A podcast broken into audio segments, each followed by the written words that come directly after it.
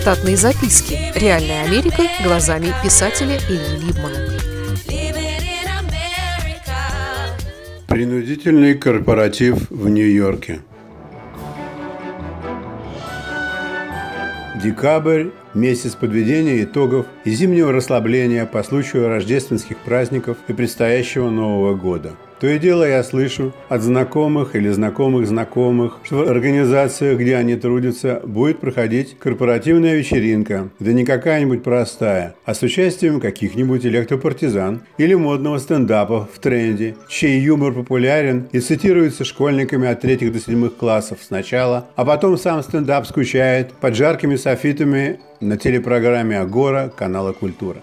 Короче, корпоративы нравятся многим людям и потому, что там может случиться возможность подрулить кому-нибудь, с кем в рабочей жизни никак не пересечься.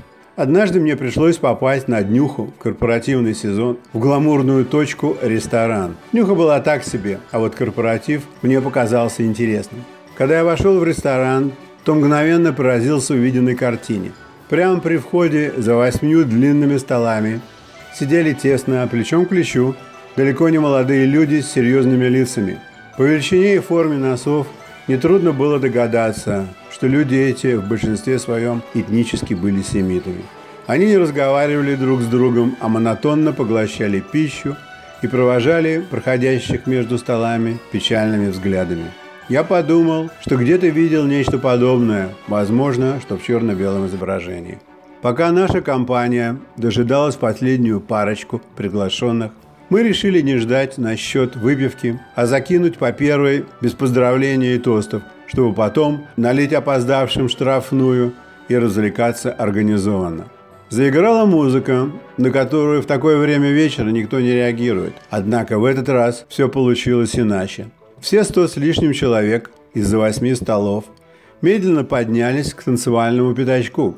Было в их движениях что-то при жизни нечеловеческое, почти роботическое – Женщины, выходя из-за столов, на ходу загодя, синхронно сгибали руки в локтях для предстоящего танца.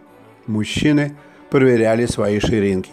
Их шествие напоминало кадры из мульта про Нильса и диких гусей, когда мыши следовали за мелодией, и одна палочка и семь дырочек победила целое войско.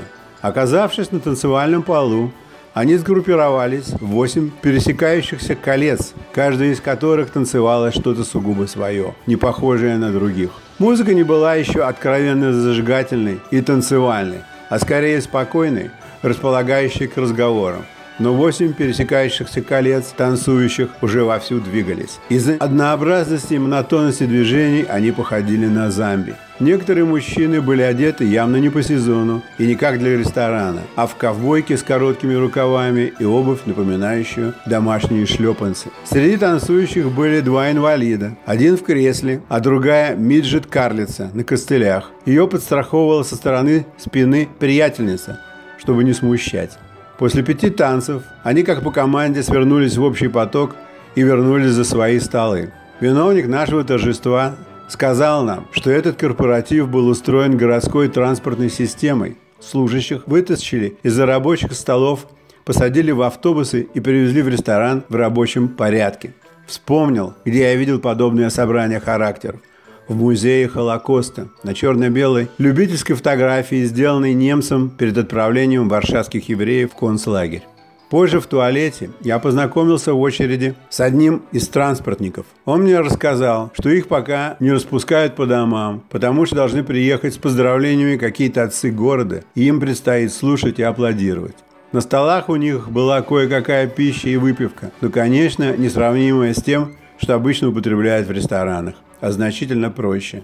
Видно было, что люди знакомы друг с другом долгое время и сказать что-либо нового своим соседям они не могут. Так они сидели в ожидании отцов города, лепили диковинных животных из хлебных мякишей и проволочных оплеток от винных бутылок. Но, как говорится, в семье не без урода. Одна из женщин, явно паршивая овца, пошла плясать самостоятельно. Наверняка она была у них новенькой и долго не продержится. Женщина была невысокого роста, одетая в обтягивающее гипюровое платье, которое во время танцев сползало вверх к животу, и все видели сквозь него ее черный танк. Впрочем, танцевала она неплохо.